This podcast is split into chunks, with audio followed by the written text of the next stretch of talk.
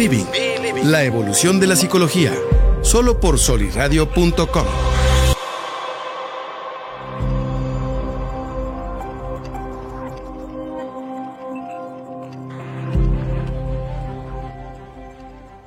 Hola, hola, ¿qué tal? Muy buenos días, bienvenidos a un programa más. Yo soy Alejandro Monreal y les recuerdo que estamos en el podcast de Believing hoy con un tema bien importante, ansiedad. ¿Qué es? ¿Qué no es? ¿Con qué se come? Y bueno, quiero seguirlos invitando a que participen. Ya saben que sus comentarios son muy bien recibidos y enriquecen, pues sobre todo la interacción y la profundidad con la que tratamos el tema, ¿no? Que en este caso, pues como les digo, es ansiedad, qué es, qué no es, con qué se come. Pero quiero empezar el programa contándoles dos historias, dos historias que me sucedieron a mí y que nos van a permitir entender precisamente qué es y qué no es, ¿no? Entonces, vamos a, darle, se los quiero plantear primero que nada como una adivinanza, ¿sale? Y ya ustedes, conforme lo que vayan identificando por ahí, van haciendo este, sus observaciones, sus apuntes, si es que así lo consideran. Pero bueno, aquí les quiero compartir estas partes, eh, pues no tan agradables de mi vida. Y el primer ejemplo eh, es una historia que me sucedió cuando yo estaba en la primaria.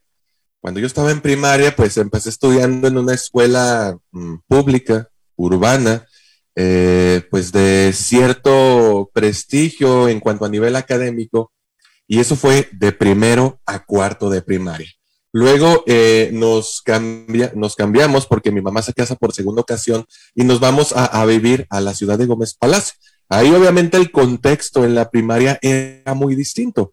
Pero para ahorrarles el cuento, este, ya había comentado yo por ahí en alguna ocasión en un post eh, que había crecido creyendo que ser bueno era malo. Y ahorita les voy a explicar por qué. Bueno, a mí todo lo que fue la primaria se me facilitó mucho toda la cuestión académica, fuera español, fuera matemáticas, fuera ciencias naturales, no tenía complicaciones y no es porque fuera un alumno matado, simplemente se me daba y punto. Hasta ahí. Eso me empezó a traer conflicto con los compañeros, porque como les decía hace ratito, era un contexto sociocultural muy distinto. Venimos de una colonia acá en Torreón, que era la Nuevo Torreón o la Jardín de Reforma, y pasamos allá a la ciudad de Gómez Palacio. Pues bueno, eh, en donde ahora es Soriana Hamburgo, ese terreno todavía no estaba ocupado y la primaria está casi, casi a pie de periférico. Ya más o menos para que se vayan imaginando, es un contexto muy distinto. En aquel entonces era una colonia muy conflictiva y bueno, ser listo me trajo problemas. Eh, ser noble e inocente me trajo problemas. Y bueno, resulta que al salir, bueno, estando en la escuela y al salir de la escuela había un bravucón. Yo tendría en ese entonces como 10 años, estaba en quinto de primaria. Había un bravucón que siempre que salemos mi hermano y yo y eh, agarrábamos camino a la escuela, se escuchaban los chancletazos, porque siempre andaba en chanclas el vato. Este, y ahí venía atrás de mí y siempre me pescaba por el cuello. Y no me decía nada, simplemente me agarraba del cuello se me quedaba viendo feo. Eso sí, nunca, que yo recuerde, nunca me golpeó. Simplemente es, apretaba mi cuello firmemente y luego después como que algo le pasaba y se iba corriendo. Claro que sí me amenazaba, me decía, te voy a partir la mandarina en gajos, etcétera, etcétera. Pues, ¿qué, qué puede hacer un chavito de 10 años y mi hermano que en aquel entonces tendría 8, 9 frente a un bravucón de 15? Pues claramente los dos estábamos en desventaja, porque aparte era muy alto el, el, chavo, este, y lo único que deseábamos era internamente que no nos haga nada, nada que no nos haga nada el güey, que no nos haga nada. Cuando nos soltaba, pues nos íbamos ya con más tranquilidad. Llegaba a la casa y no recuerdo exactamente, pero lo que supongo es que no le decía a mi mamá por miedo, este, no sé, quizás a la, desaprobación o quizás porque yo mismo pensaba que debía de ser fuerte en esos instantes. Entonces me lo guardaba y no le comentaba este, nada a, a mi mamá. Entonces llega un momento en el que el solo hecho de ver que el día estaba clareando, es decir, que estaba amaneciendo, empezaba a ponerme nervioso y sabía que tenía que ir a la escuela, pero ya había un malestar interno que se manifestaba en mi cuerpo y en mi mente. Decía uno, voy nervioso a la escuela porque ya sabía que todos los días, indistintamente de lunes a viernes, este pelado iba a hacer exactamente lo mismo. No había día que no. Entonces dirán, uno aprende a vivir con esas cosas. La verdad es que, pues no se siente chido. Pero el, miedo a lo que voy aquí era real. Yo tenía una razón a la cual temerle, una razón, una causa identificada y era este vato, este alto, moreno, con chanclas, que se aprovechaba de que mi hermano y yo estábamos chiquitos y nos amenazaba con golpearnos. Entonces, cada día que amanecía de lunes a viernes, la sensación de malestar estaba ahí presente. Ese es el caso número uno. Piensen bien, vayan haciendo sus observaciones y vamos a pasar mientras al caso número dos. El caso número dos es una historia que me pasó mucho más recientemente. Les estoy hablando de hace semanas, para no exagerarle tanto, a finales del año pasado. Entonces, voy tenía muchos pendientes por resolver, pero lo importante es que no me quedara tirado ahí en medio camino porque el carro ya no tenía suficiente gasolina. Entonces, curiosamente, acá por donde ustedes tienen su casa, eh, estaba muy ocupado. Siempre hay carros a la hora que se me antoja ir a mí a poner gasolina, está hasta la madre de carro. Entonces, ya casi me iba hasta que vi un lugar solo así como que brilla, ¿no? Y se abre el espacio entre la bomba de gasolina y el despachador estaba ocupado atendiendo a otro cliente que aparte le pedía factura y le estaba pagando con tarjeta de crédito y quería que le calibrara las llantas, igual que su servidor, ¿no? Pero, chinga, o tengo que ir a prender el carbón y luego tengo que hacer estos pendientes, no voy a alcanzar. No voy a alcanzar. Y luego este güey se está tardando. Digo, pobre del despachador, ¿verdad? No era su culpa. Y luego se estaciona un cabrón atrás de mí. Estoy muy mal hablado ahora. Se estaciona una persona atrás de mí y digo, no llega el despachador, yo también quiero que me calibren las llantas, voy a pagar con tarjeta de crédito y requiero factura. Entonces, si me tardo, el hombre que está detrás de mí se va a desesperar y probablemente me la haga de tos. Eso estaba sucediendo únicamente en mi cabeza. Sí, me lo estaba imaginando nada más. Y luego es mm, que la canción, aquí me voy a pasar 30 minutotes. ¿Cómo lo sabía? Lo estaba suponiendo. Y luego, de aquí a que me vaya al retorno, espera el semáforo y que se le ocurra cambiar. Y luego todavía el semáforo de adelante, no, no la voy a armar, ya valió queso. O sea, y luego a llegar, tengo que prender el carbón, me van a dar las 7 de la noche, pues ya mejor llego y me duermo porque no me va a alcanzar el tiempo para nada. Y luego, se resuelve todo lo del día, pongo gasolina, pago con tarjeta de crédito, me hacen mi factura, no se tardaron tanto los semáforos, comimos carnita asada bien a gusto y en la noche que me acuesto, tenía que trabajar esto con este paciente. Ay, no se me olvidó mandarle las facturas al contador. Este, sí, no hice el pago a tiempo de la tarjeta de crédito. Cosas como esa creo que nos pasan muy comúnmente a muchas personas. No quiero decir a todas, pero sí a una gran mayoría en tiempos no solamente covidescos, sino, no sé, yo me voy a poner como referencia, sí, claro que no soy un referente universal, eh, pero bueno, desde que empecé yo eh, la universidad, hagan de cuenta que el cómo vivo la vida cambió drásticamente. Entonces, de la univers antes de la universidad, la vida como que pasaba un poco más lenta un poco más tranquila.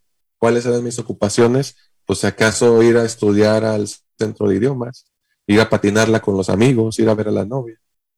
Y en la universidad tengo que dejar de ir al centro de idiomas precisamente porque la universidad no me daba tiempo, los trabajos por entregar, las pruebas por aplicar, perdón, este, los casos por este, revisar ahí con, con los maestros.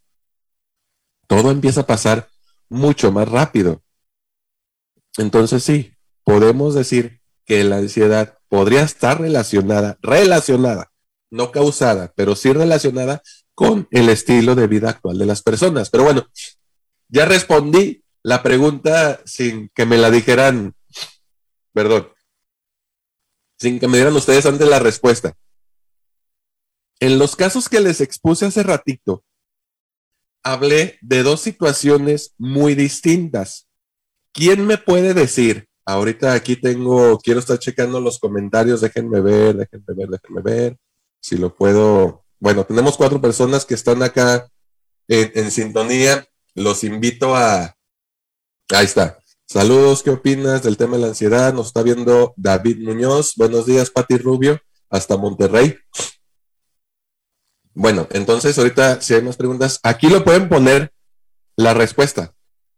¿Cuál de los dos casos es ansiedad y cuál de los dos es estrés? 10, 9, 8, 7, 6, 5, 4, 3, 2, 1, 0. Bien. Si dijiste que el primer caso es estrés, estás en lo correcto.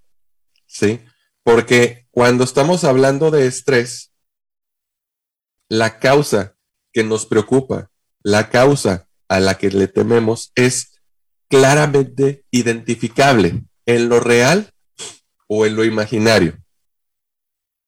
¿Me explico? Por ejemplo, yo sabía que este hombre me iba a, pues no sé, a bulear, vamos a decirlo así fuera real o fuera imaginario, porque si yo en la noche me dormía pensando que así iba a ser, así, así, así era, perdón. El segundo caso, efectivamente, es el caso de ansiedad. Lo que nos preocupa, lo que nos da miedo, no necesariamente es real, sino que es enteramente producto de nuestra imaginación. Es ahí cuando decimos que a veces nos torturamos más con lo que imaginamos que con lo que realmente sucede. Luego, cuando suceden las cosas, Decimos, ah, cabrón, pues no estaba tan difícil, ¿no? Estaba exagerando. Repito, en el estrés, la causa puede ser directamente atribuible al bravucón, al perro de la esquina, ¿sí? A la situación este, estresante que viví hace una semana y que es probable que pueda volver a suceder. Ahorita vamos a hablar de eso. Y en la ansiedad, las causas no son muy tangibles, no son necesariamente tangibles y son mucho más difíciles de identificar. En el estrés hay algo externo que nos tortura, en la ansiedad nosotros mismos nos torturamos con nuestros propios pensamientos. Pero bueno, vamos a hacer una pausa aquí, aprovechamos para ir a un corte y volvemos. Quédense, estás en Believing y volvemos.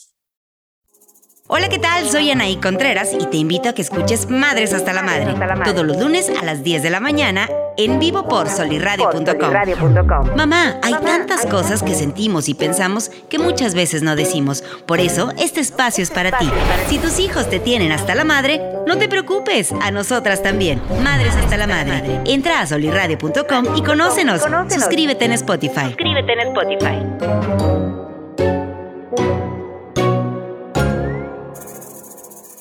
Thank you.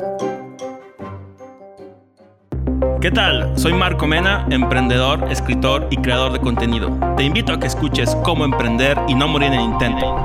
Todos los viernes a las 10 de la mañana en vivo por solirradio.com, donde examinaremos la mentalidad de gente exitosa que persigue su pasión. Te recuerdo que emprender no solo se trata de poner un negocio o buscar dinero, sino de hacer lo que te gusta hasta alcanzar tus metas. Hasta alcanzar tus metas. Cómo emprender y no morir en el intento. Contenido que inspira. Entra a solirradio.com y conócenos. Suscríbete en Spotify. To it.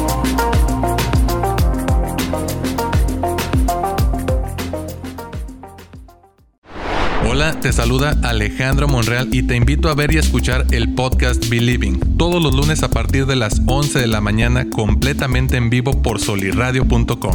Aquí trataremos temas importantes como psicología, salud mental, relaciones de pareja, niños, adultos, familias, trabajo, escuela, etcétera, etcétera. Quédate con nosotros, somos los especialistas, somos Believing, psicología en evolución. Entra a solirradio.com y Suscríbete en Spotify.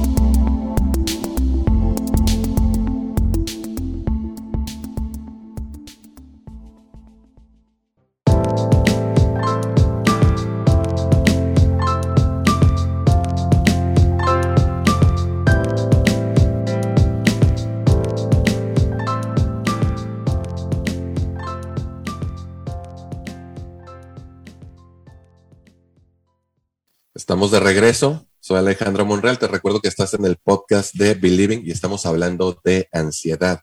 Bueno, no les había comentado, estamos transmitiendo en esta ocasión desde mi casa, que es su casa. Por eso no ven el set. Bueno, sí se alcanza a ver ahorita, este, nos ponen en pantalla. Eh, pero bueno, les recuerdo, estamos hablando de ansiedad, qué es, qué no es, con qué se come. Y les daba estos dos ejemplos para que más o menos se dieran ustedes una idea en, cuestiones de la vida cotidiana. ¿Quién no se ha visto imaginándose cosas catastróficas cuyo futuro ni siquiera sabemos si va a llegar?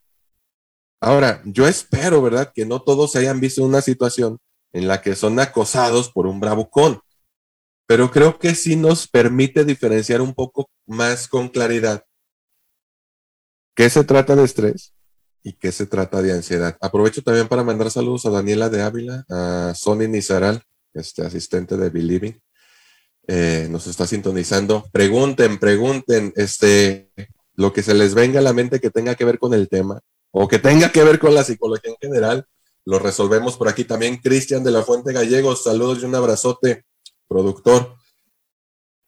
Pero bueno, ok, vamos a pasar con una definición más o menos, este, ah, no, no se crean, no es más o menos, sí es una definición formal, que incluso nos proporciona eh, medlineplus.gov, que es una página de, del gobierno gringo. ¿Y qué es el estrés? ¿Qué, qué nos dice aquí de, del estrés? Tenemos una, una respuesta. Nos dice Cristian, la ansiedad es un miedo no controlado, producto de la imaginación ante un acontecimiento futuro Vamos a poner que sí. ¿Sí? Me gusta esa definición, pero vamos a complementarla ahorita más adelante con lo otro. Estábamos hablando de, del estrés, entonces nos dice medlineplus.gov que es un sentimiento y yo agregaría una sensación, porque no es lo mismo una sensación y un sentimiento, una sensación de tensión física o emocional puede provenir de cualquier situación o pensamiento que lo haga sentir a uno frustrado, furioso o nervioso. El estrés es la reacción del cuerpo a un desafío o demanda. Quedémonos, perdón, con lo último. El estrés es la reacción del cuerpo a un desafío o demanda. Vamos al ejemplo del bravucón. Mi cuerpo estaba reaccionando ante ese desafío o demanda sino para confrontarlo, por lo menos para soportarlo. Entonces mi cuerpo ya me estaba avisando lo que iba a suceder y se preparaba. Pero ¿qué creen? Hay diferentes tipos de estrés y es a donde vamos para allá, para poder entender con mucho más claridad la diferencia entre estrés y ansiedad. La Asociación Psicológica Americana dice o clasifica al estrés en tres grandes este, categorías, por decirlo de una forma. Nos hablan ellos del estrés agudo.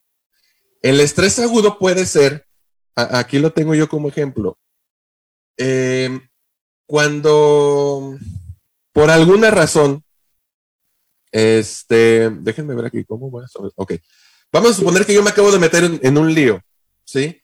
Que iba pasando por el, pasillo o por el patio cívico de la escuela y por pura casualidad, por accidente, choqué con el bravucón. El bravucón ni en cuenta me así.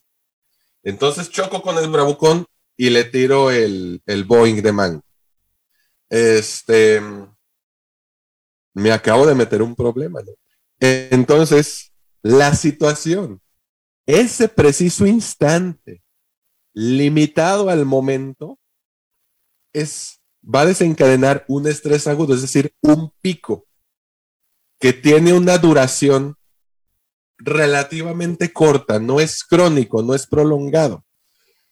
Entonces, estrés agudo en el momento bien puede estar relacionado con un pasado reciente, es decir, le acabo de tirar el Boeing de mango y el futuro cercano a la salida me va este, a hacer nudo a las piernas y las manos y me va a dejar ahí este, a un lado del bote de basura. Punto, hasta ahí llegó.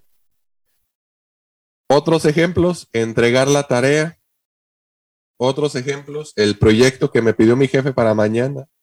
Otros ejemplos, cómo me le voy a declarar a mi, a mi, a mi crush, perdón, etcétera, etcétera. Repito, estrés agudo a corto plazo dura en el momento y tiene que ver con una tarea o acción vinculada a un pasado reciente y un futuro inmediato. Días. Días, no más. Estrés agudo episódico y ahí viene lo fregón, porque hay personas a quienes el, el, estrés les es egosintónico. Es decir, que se identifican y lo asumen como parte de ellos mismos es que si yo no fuera una persona estresada, no sería yo. Son personas muy competitivas que siempre están preocupadas por este, mm, destacar ante los demás, que quieren ser los más cumplidos. Este, esa gente que luego dice, tengo un chingo de cosas que hacer y en verdad tiene un chingo de cosas que hacer. Gente desorganizada. Entonces, viven estresados, pero aquí el estrés vamos a decirlo porque no está, lo voy a decir entre comillas, es como si fuera un factor de personalidad, parte de su personalidad, pero porque ellos lo asumen. Y de verdad les cuesta trabajo llegar temprano, aunque digan que van a llegar temprano. De verdad les cuesta trabajo cumplir en tiempo y forma, porque batallan para cumplir en tiempo y forma. Pero son esas personas que siempre se mantienen en estrés agudo porque tienen un chingo de pendientes que entregar para mañana. ¿Sí? Entonces ya hablamos de dos. Estrés agudo, que son esos picos que tienen una duración máxima de días, no llegan a una semana, que tienen que ver con tareas, con declararle al ex, con zafarse del bravucón en una sola ocasión. El estrés agudo episódico, que ya acabamos de describir también, que es esas personas que se asumen como gente que, si no están estresados, no son ellos. Y el más gacho, el que sigue, que es el estrés crónico. Aquel que es acosado de manera reiterativa por el bravucón, ese niño o adolescente en edad escolar que tiene que ir a la escuela porque sus papás o sus maestros no le creen y no sabe cómo defenderse, puede desarrollar un estrés crónico, que ya no estamos hablando de días, semanas, meses, años. Las deudas, los problemas. Hay gente que vive bajo estrés crónico. Y este estrés crónico, a diferencia de los anteriores, aquí en el estrés crónico, sí hay chance de que las consecuencias se manifiesten físicamente, médicamente. Ya es cuando empieza a haber desórdenes gastrointestinales, enfermedades de la piel, alopecia, suicidios y hasta cáncer. Agacho, ¿no? Pero luego etiquetamos a las personas que viven bajo estrés crónico como si fueran personas ansiosas. Ahí por eso es que debe de haber un especialista que lo detecte, ¿no? Que lo acompañe. No, es ansiedad o es estrés, porque hay personas que están estresadas que no son necesariamente ansiosas y hay personas ansiosas que no necesariamente están estresadas. Ahí la clara diferencia. Y hay otro que antes se conocía como estrés de guerra. ¿De acuerdo?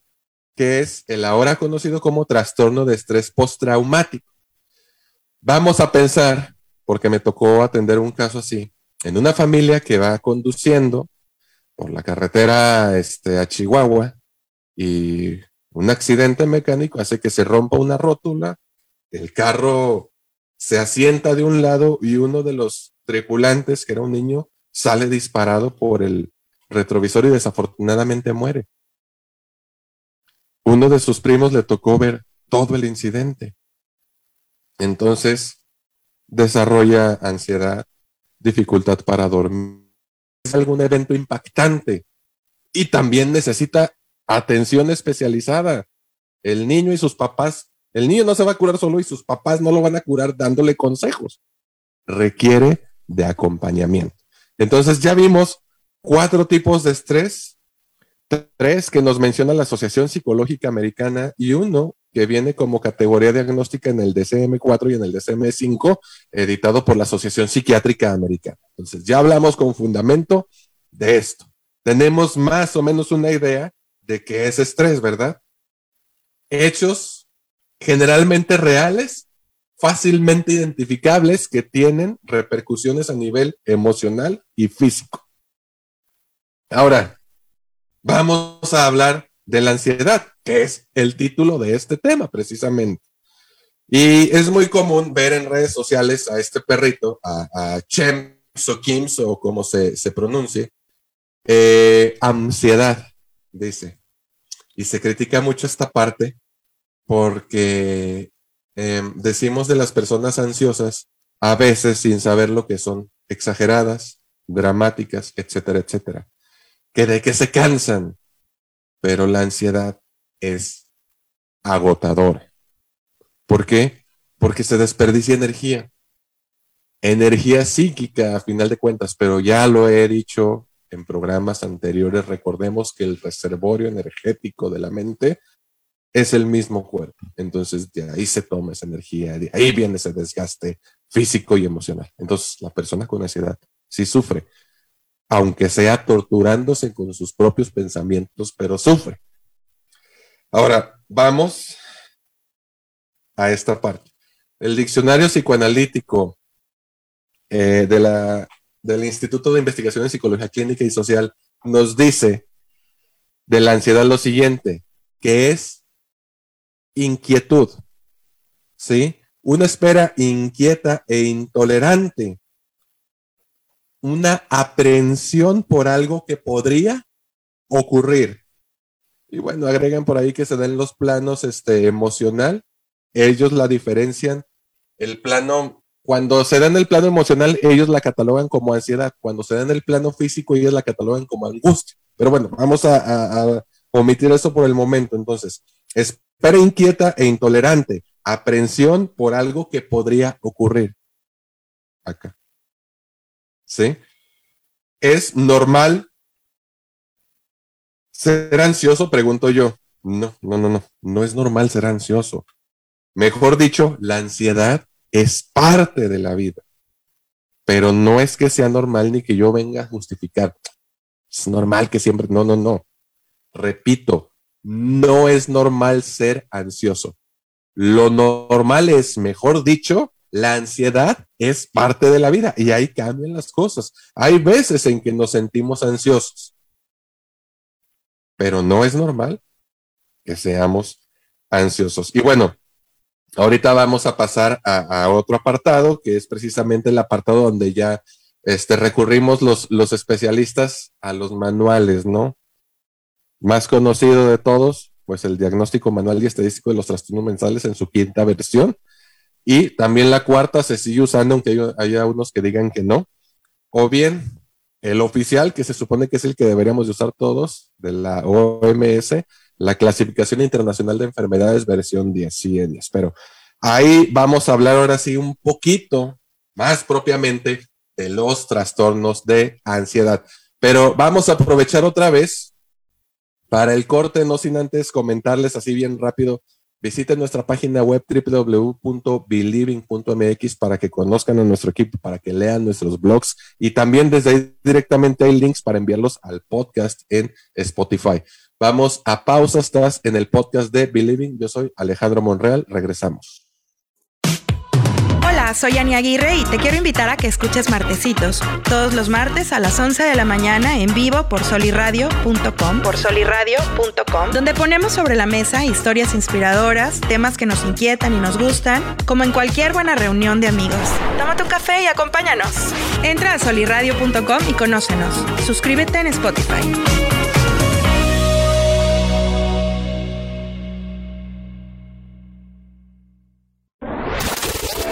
¿Qué tal? Soy Oscar Parra y te invito a que escuches Fútbol Descafeinado todos los jueves a las 11 de la mañana en vivo por solirradio.com. Trataremos la actualidad del fútbol mexicano e internacional, eso sí, sin análisis engorrosos ni aburridos. Recuerda, el fútbol sin cafeína sabe mejor. Fútbol descafeinado. Entra a solirradio.com y conócenos. Suscríbete en Spotify.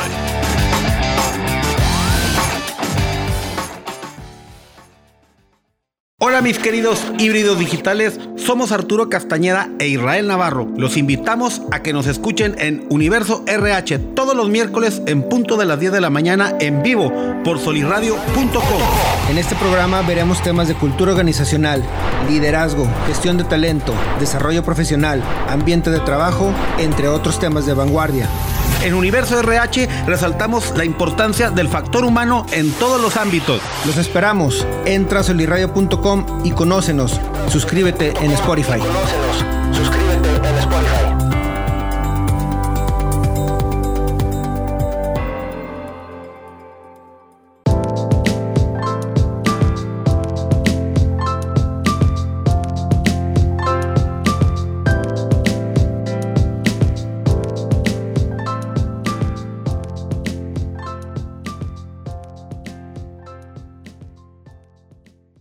De vuelta, soy Alejandro Monreal y hablamos de ansiedad. Esto es el podcast de Believing. Quiero responder ya un poco con mayor precisión a la pregunta que nos hace Cristian.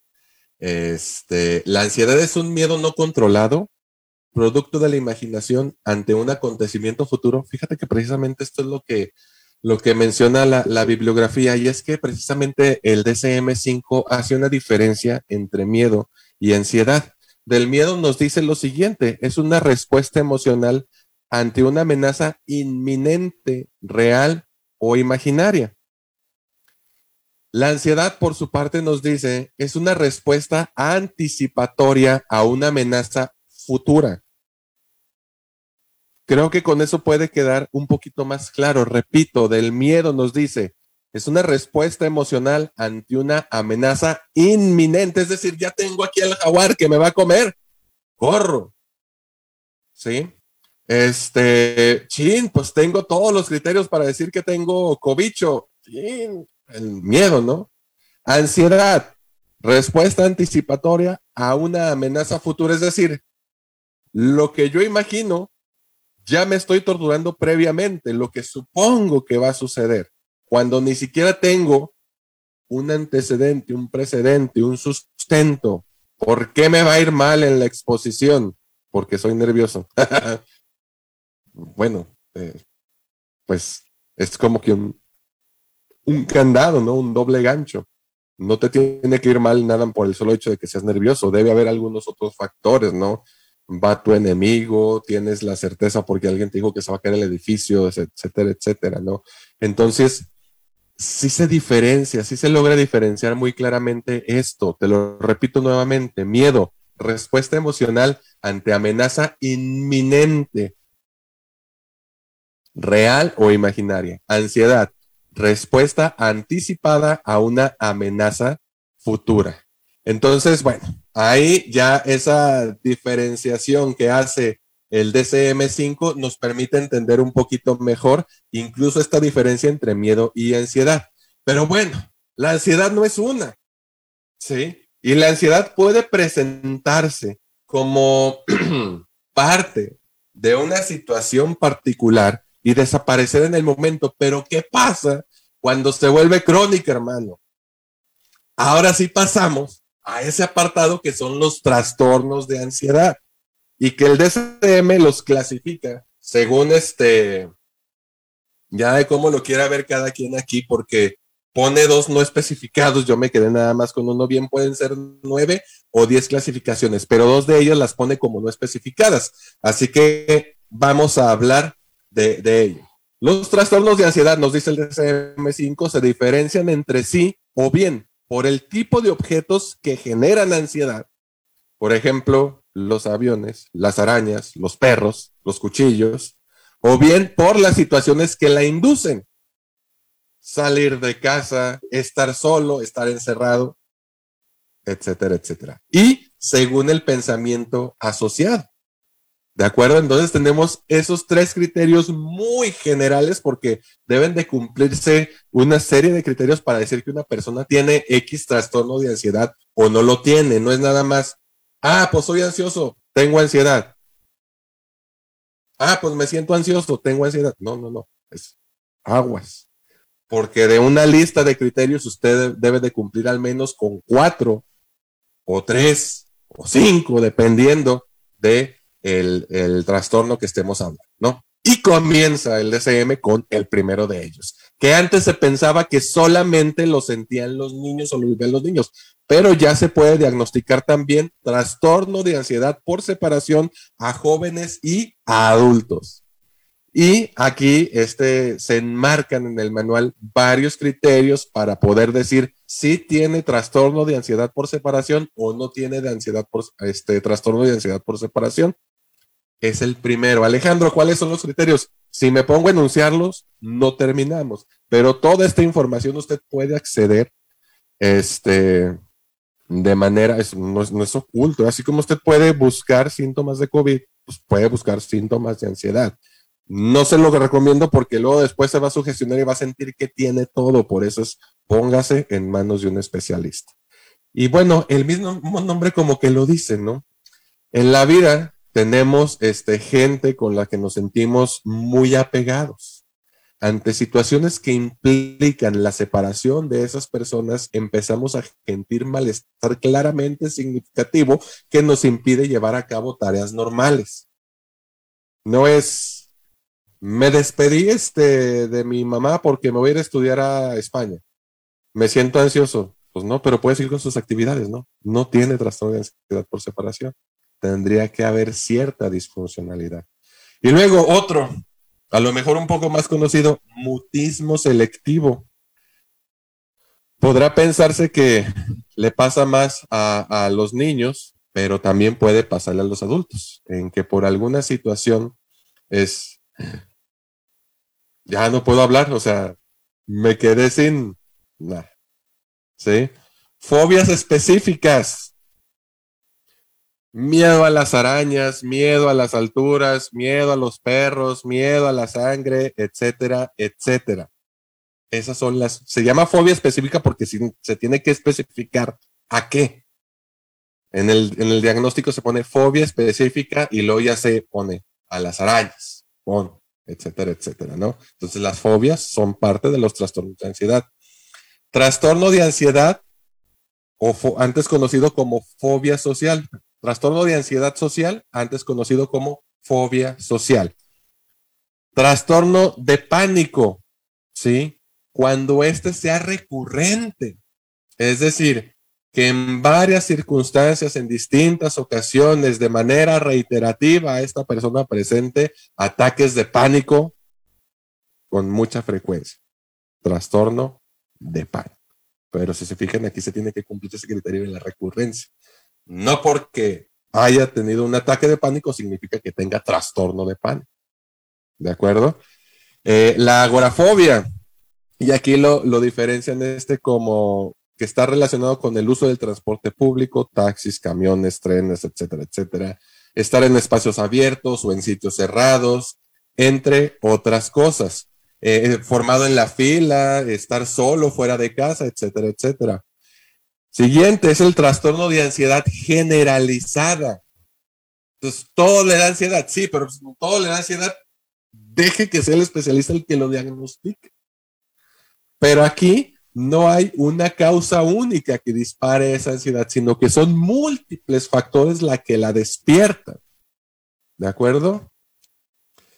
Vienen otros ya, este, un poco más, este, pues, no necesariamente más graves, pero vinculados a otras cosas. Trastorno de ansiedad inducido por sustancias. Hay personas que bajo el influjo de alguna droga desarrollan trastornos de ansiedad, pero es claramente identificable y está vinculado o asociado con el consumo de alguna sustancia. ¿Sí? Trastorno de ansiedad debido a otra afección médica. Bien puede deberse a un síndrome orgánico cerebral o a un daño orgánico cerebral que haya este, generado una alteración en alguna parte del cerebro que ocasione este estado en las personas.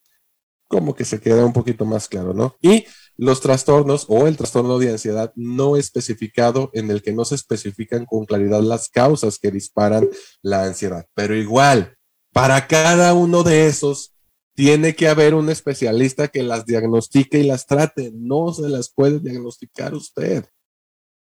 ¿De acuerdo? Entonces, podemos entender la ansiedad bien como parte de la vida bajo algunas situaciones particulares, que generalmente son situaciones nuevas a las que nos vamos a enfrentar, o bien la ansiedad ya como un problema crónico que puede ir categorizada dentro de un trastorno de ansiedad. Sé que el espacio es muy breve, no pudimos profundizar. Creo que les hubiera gustado que les describiera con mucho mayor este, precisión cada uno de los trastornos que les comenté hace ratito. Pero bueno, o sea, la información está. ¿De acuerdo? Respondiendo nuevamente a la pregunta, ¿es normal ser ansioso? No. La ansiedad es parte la vida. Y quiero cerrar con la siguiente frase, que dice lo siguiente, la persona estable disfruta planear a futuro. La persona con ansiedad sufre anticipadamente con lo que se imagina. Y bueno, con esa frase quiero cerrar este capítulo de hoy, no sin antes seguirlos invitando. Síganos en redes sociales, Facebook, Instagram como arroba believingmx Busque a su servidor en Instagram, Twitter y TikTok como arroba psicomonreal. Visite la página web www.believing.mx donde podrá acceder pues a información de nuestros colaboradores, a los blogs, a los podcasts, a las promociones. Tenemos por ahí un nuevo libro en puerta que va dirigido a estudiantes recién egresados de, perdón, a recién egresados de, de la licenciatura en psicología que se quieran este, ir formando. Eh, ahí les iremos comentando. Acuérdense muy bien, están en, pues esta es la casa del podcast, soliradio.com, la nueva manera de producir y escuchar radio. Yo soy Alejandro Monreal. Cuídense mucho, nos vemos en otro programa, en otro capítulo más adelante. Les mando un abrazo a todos. Bye bye. Libertad en comunicación. Soliradio.com Suscríbete en Spotify.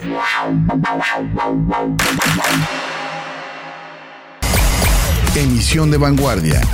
Sunirradio.com. Suscríbete en Spotify. Sintoniza tus ideas. Sunirradio.com.